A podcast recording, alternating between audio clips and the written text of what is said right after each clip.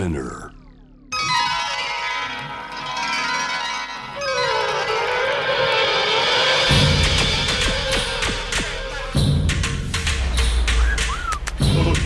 カリークラブ TOKIO カリークラブ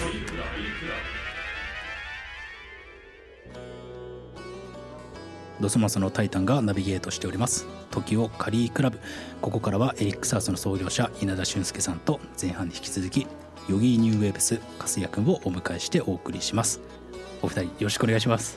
よろしくお願いします。もう稲田さんはじめまして。はじめまして、こんばん本当にお会いできて光栄です。いえ、こちらこそです。いやー粕谷さん生ける伝説が目の前に。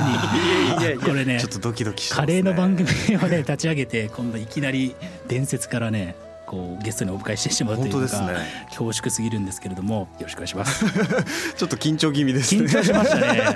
ちょっとたどたどしくなってしまって申し訳ないんですけれどもあの最初にちょっとお話ししたいのが、あの実は稲田さんってもともと音楽をそうですね、昔少しというところで、あのこのテーブルの3人の共通項としてその音楽好きでもありカレー、まあ、好きというか、はい。カレーも愛してるみたいなところがあったと思うんですけど稲田さんから見て、はい、音楽とカレーのなんかこう共通項というか、はいはいはい。これ前半でも話したんですけど、はいはい。音楽家になぜかカレー好きが多い問題っていう。はい、これ稲田さんの観点から言うとはい、何か、確かにね、カレー作りそのものが、その音楽の作り方と似てるみたいなのがあっうんうんうんて。はいキックがこう玉ねぎでみたいなのはいでまさにまさに。そうやって構築していくみたいな感じとか。あと僕普段すごくよく思うのがその音楽そのものっていうだけじゃなくってそのシーン。うんうんうん。音楽のシーンとカレーのシーンって似てるな。その作り手と食べ手の関係性っうんてそのミュージシャンとファンの関係性みたいなこうあったかいものであったり厳しいものであったり特に熱狂的であったりっていうそのうん音楽をめぐるその作り手と聴き手のが作るシーンみたいのとカレーに関して作り手と食べ手が作っていってるシーンっていうのがなんかものすごく似てる気がして。面白いですね。その居心地の良さみたいなあものが。ー例えば大阪からなんかスパイスカレーのブームがはい。徐々に徐々にこう、はい。東京に入ってくるとか、はい。そういったあたりも含めて、はい、いやーですね。確かにイメージしやすいですね。うん。そういろんなコミュニティが切磋琢磨して、で新しいシーンぶつかったら新しいシーンができてみたいな、そういうエキサイティングな感じがありあますよね。ーその観点から見たことはなかったなかったですねですね。そのなんかシーンっていう意味で言うと、はい今どういうシーンが盛り上がってるというはい、感触を持ってますか、やっぱあの世間的にはいわゆるスパイスカレーと言われるようなもののはい。ファン層がすごくこう熱くなってるというか幅がひ幅が広くなってるっていう方が適切でしょうかね。はい。あなるほどなるほどなるほど。その中でなんかより細分化していくと、はい。例えば南とか、はい。そういうのだとはい。特に熱いエリアエリアというかジャンルってあったりしますか？そういう意味では、まあ、大きく大きな2つの流れとしてそのうん。例えば南インドとかスリランカうんパキスタンネパールみたいな伝統料理的なシーンとはい。もう一つが割と創作的なそれこそ大阪のスパイスカレーを中心とした俺が考えたカレーみたいな そういうシーンが割とこうすこうそれこそ西と東で切磋琢磨して。どれがっていうよりはそのせいですごい多様性が生まれてるような、実はそういう原理主義的伝統的派閥とその創作的スパイスカレー派閥の両方の影響を受けているようなハイブリッドな店もなんか最近さらに新しい増えてきて一手って感じですね、うわそうですよね。だから結構こうラーメンとかも似たようなこう進化を遂げてるような気がしてて、もともとは当然中国のはい食事だったかもしれないけど、はい。今の日本のラーメンってもはやはい。ネオ日本食としか言いようがないくらいのそれが今カレーのジャンルでも起きてる、もうこれとこれ同じ食べ物なのかっていうくらいうん。全く違うっていうか、その進化の過程とかやっぱ面白いですよね。ですね、えー。もう本当に多分もっと面白くなるだろうし。そう本当におっしゃる通りかつてのラーメンと似てるみたいなのがうんすごく自分も感じていて、でもこの先違う進化というか広がり方をするような気がもう少し詳しく。え詳しく言うと、はい。あのねちょっとマニアックな話あだといいですかね。もうこれもマニアックな人しか聞いてないんで、ははい。い。はい、あのですね主にその創作的なスパイスカレーってどういうシーンかっていうと、はい。スパイスカレーの特徴ってその南インド料理ネパール料理そういったものと違ってあくまでカレーライスであろうとしてる気がするんですよ。そのカレーライスの枠組みの中からはみ出さないようにしてるんだけどでもスパイスカレーってそのカレー日本のカレーライスのど真ん中にあるこう人参じゃがいも玉ねぎうん。のドロッとした家庭の家庭のもしくはそれにカツが乗ったカツカレーで福神漬けとらっきょうがあってみたいなものが真ん中にあるとしたらはい。真ん中から離れよう離れようとしてる。うんつまり福神漬けをやっぱり否定するしはい。らっきょう以外の何か別の乗せるものを模索するしうんはい。実はスパイスカレーの人ってこうカツカツカレー作らないじゃないですか。うん。カツ乗せないとか、はいとにかくその日本人のど真ん中にあるここから離れていこうってする引力と、うん。でもそれでもカレーライスという概念からははみ出さないっていうこう外に向かいつつこの周辺をひたすら目指すみたいな完全にやっぱこう昇華するサイドなんでしょうね。ね。でそれがラーメンとはちょっと違ってて、はい。ラーメンのど真ん中にあるのってこういわゆる中華そばでうん。醤油縮れ麺、はい。メンマナルトチャーシューみたいなうん。昔ながらの醤油ラーメンみたいなものが真ん中にありそれを捨てないじゃないですかうんラーメンの人たちって。いつでもそこが中心にあって。うんだからそこから離れようとしてないからうん。実はこのドーナツ状に広がろうとしているスパイスカレーとこうアンパン型で真ん中でこうコアを持ったままこう成長してきたラーメンって実は似ててだいぶ違うなという で今その進化の過程で言うと、はい。まだまだこれは進化の途上でしかないから、はい。こっから先もっと全く得体の知れないカレーとかがはいはい。誕生するんじゃないかという、するんじゃないかと思ってますおねー。なんでさっき言ったそのスパイスカレーが割とその、えーカレーライスの範疇を超えないように、うん。実はすごく自分たちをコントロールうんうん。してるし、自制心があるし、はい。うん。これちょっと話が飛ぶけどやっぱりその大阪生まれであって、うんうん。そのとにかくお客さん本位でお客さんを喜ばせたいっていう。うん。お客さんにがっかりさせたくないっていうすごくお客さん思いな気持ちがあるからここ出ないようにしてると思うんだけど絶対出ると思うんですよこれからチラチラチラチラこう漏れていって。いやー面白いですね。だからカレーっていうものを要素分解していった時にこの要素を満たしてればうん。カレーだと言えるあっていう、はいはいはい。そういう流派がいろいろはい。発展していくってだかはら落語の世界とかとなるほどね。というかはいはいはい立川はい談志が誕生したことによって、はいはい。もう立川流っていうものが生まれちゃったみたいな、はいはい。そういうのが今後カレーの世界で、あるでしょうね。楽しみですねそれは。でもね落語とかと同じで全部こう基本はエンターテイ基本はンメントねそう講座の上でうん。一人の演者がしゃべるっていうはいそのはい。基本の型ははい。一緒なんだけど全く違うものを与えるっていう。ああ面白いですね。なるほど。これなんかあのエリック・サウスのまあ総料理長でもある稲田さんにお伺いするのはなかなかこう恐縮なんですけどご自身でそういうカレーをまあお店に出すまでいかないけど実験とかを家でやったりとかもするんですか？あそうですね。その実験ということで言えば、はい。実はそのエリクサス何店舗かあるんですけど、まあ、その中の特定の店舗でこっそりというか実験をし例えばあの、えエリックサウスある中の神宮前渋はいはいはい。谷にエリックサウスマサラダイナーっていうお店あるんですけど、まあそこでは実はそこはそのいわゆるミールスとかカレーよりも夜のコース料理がメインのお店なんですね。でそこのコース料理で出してるものっていうのは実はさっき言ったようなうんうん。いろんなカルチャーからミックスしてうん。あくまでこう真にはインド料理南インド料理があるんだけどい。ろんなこうカルチャーの要素をぶっ込んだものを好き放題に2ヶ月ごとに内容を変えてやってるという。えー。そこがとりあえず今自分にとっては最高の実験の場。実験っていうとお客様に失礼ですけど、うん。なんかいろいろうんたのあの試せるし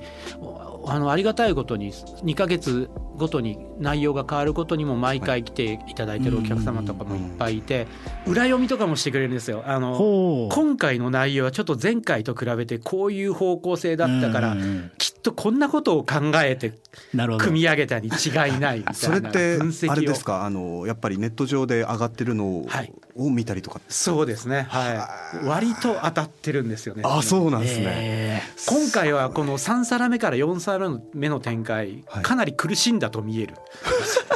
苦しみました厳しい。ーそんななんかカレーの世界でその映画批評みたいな ことが起きてるんですね。うん。えー。なんなんですよ。なるほど。だからそこはもう単純にあの料理人としても嬉しいですけど、はいはい。同時にそのある種のクリエイターとしてもこう、うんうんうん。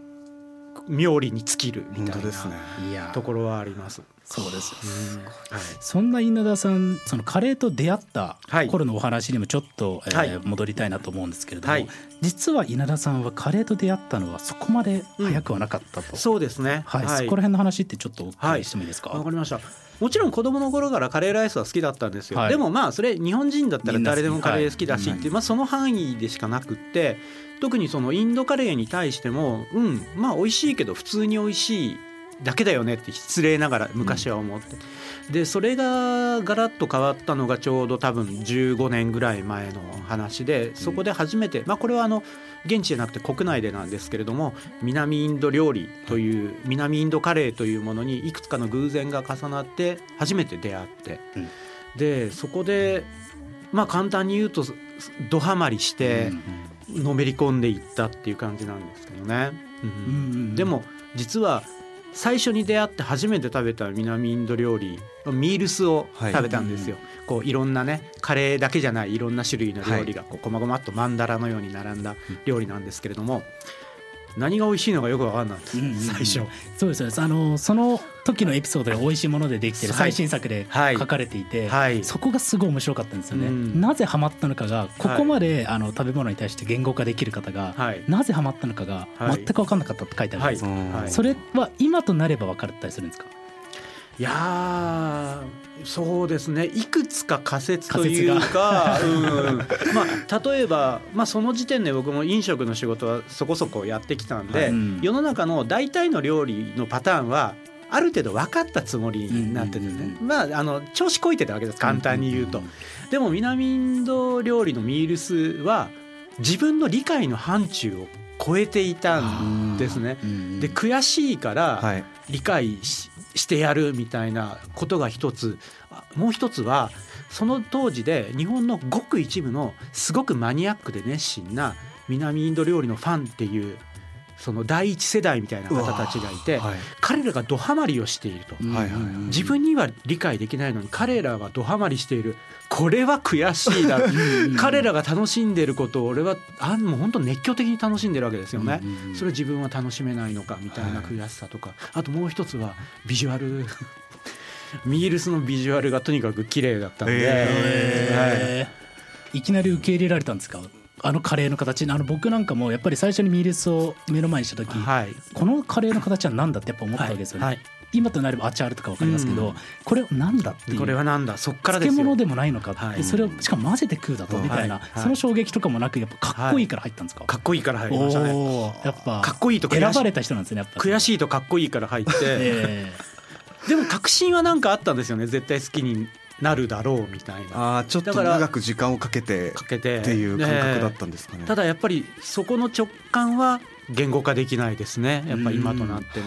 で現にそんなに実は長くもかからなかった数回で「来た来た」みたいな「えー、あもこれううまいうまいうまい」熱量が。わ分かった分かった分かった。俺理解したみたいな。ぶち上がった感じで。ちなみにそれは同じ店だったんですか？まあ数えるぐらいしか当時お店なかったんですけど、最初に食べたのと同じ店で理解したような記憶があります。でもそこまでの階段がいろんな店であってこうなんか螺旋階段みたいにこう回りながらはい。元戻ってきたら「う分かった分かった分かった理解した」みたいな。あー気持ちいいね。瞬間ですね。でもなんかそのカレーの衝撃が言語化できないってなんか僕ら音楽のフィールドでも言えるかもしれない。ま和也君とか最初ドラム叩いた時あの僕ももともと今ラップやってますけど、ドラムええ。が最初だったんです音楽との出会いは。でスネアの音を叩いた瞬間に音が鳴るっていう、うん。その快楽って言語化できない。でもこれはすごすぎるぞっていうなんかその感じとかってありますよね？いやまさにです。僕もドラム一番最初に叩いた時にこれ多分一生やるんだろうなってうん。なんとなく中学うん。2年生の時だったんですけどあの趣味か仕事になるかは分かんないけどん。絶対に一生やるものに今出会っちゃったんだって思ったんですよね。でその時1ミリもやっぱ理解できてなくてうん。音がどこでどういう風になってっていうのも分からないままセットに座って叩いてみた時に絶対にこれはやり続けようってなんか思ったんですよね。そうですよね。だってうん。手と足がバラバラの運動をするっていうはい。だけどこんなに気持ちいい人踊らせたり。踊らせたりすることができる楽器って何なんだっていう、もう魔力に取りつかれたりするっていうのが結構ドラマ談義だったりするんですけどそうですね。それにちょっとなんか近いのかなという確かにかそうですね。よくわかんないけどこれはすごすぎるっていう。う。ん。ま魔力みたいな。ですね。だから分かってないのになんですごいって分かるんだろうみたいな。う ん五感の部分なんですかねやっぱり。うんいやーまあ、そこから、えっとまあ、南インド料理はい。にドハマりしてって、はい。お店を出したのははい。2011年。そうですね、はい。た多分そのぐらいです。はい。えっと、最初の、えっと、お店南インド料理で、はい。エリックサウスをオはい。ープンなさったということで、はい。ここのおオープンした時のエピソードとかもちょっとはい。お伺いしてもいいですか、あそうですね。あのそれ以前から南インド料理っていうわけではない、まあ、あのいわゆるカレー店、はい。あの持ち帰りメインの,、あのエリックカレーっていうカレー店はやっていたんです。で、うん。その八重洲のその今今エリックサウスと店やってるところの話も最初はカレー屋さんをやってくれって、まあ、その当時、えー、と川崎と西新橋でそのカレー屋さんやってたんで、うん。そこみたいなカレー屋さんをやってほしいみたいな話が来たんですね、でも僕実はもうその時点でその普通のカレーをやるのがあまり乗り気じゃなかったっていう。これなんで乗り気じゃなかったかっていう話せば長くなるんでとりあえず飛ばしますけどあんまり乗り気じゃなくってうん。やるんだったら今度はカレー屋さんというよりはガチの南インド料理の店をやりたいと思ったんですが、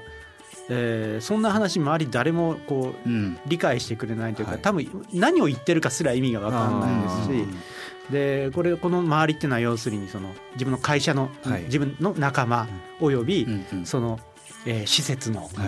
その八重洲地下街という施設いわゆるディベ専門あのディベロッパーと言いますけれども、彼らに話しても多分理解できないだろうからと思って、普通のカレー屋をやるふりを嘘ついたんですか？嘘はついてませんがえ嘘はついてないですが全部言ってないっていうだけで。うんすごい蓋開けたら南だった。はいはいはい、うん。だからまああの、まあ、社内の仲間たちには、まあ、とりあえずやってダメだったらこれ看板これくるって変えたら普通のカレー屋になるからとりあえず一回いいじゃんみたいな風でで、まあ、その施設の方には「カレー屋やりますよ頑張りますよ」って言いながらカレーもあるでしょメニューにみたいな。うんうんこう言い訳できる要素をちゃんとこうね抱えながら始めてでもそれ、まあ、最初からうまくいったわけじゃないですけど、うんこれここで助けられたのが、やっぱそのインド料理の世界ってさっきも言いましたけどファンが熱い、ね、熱量が高いから、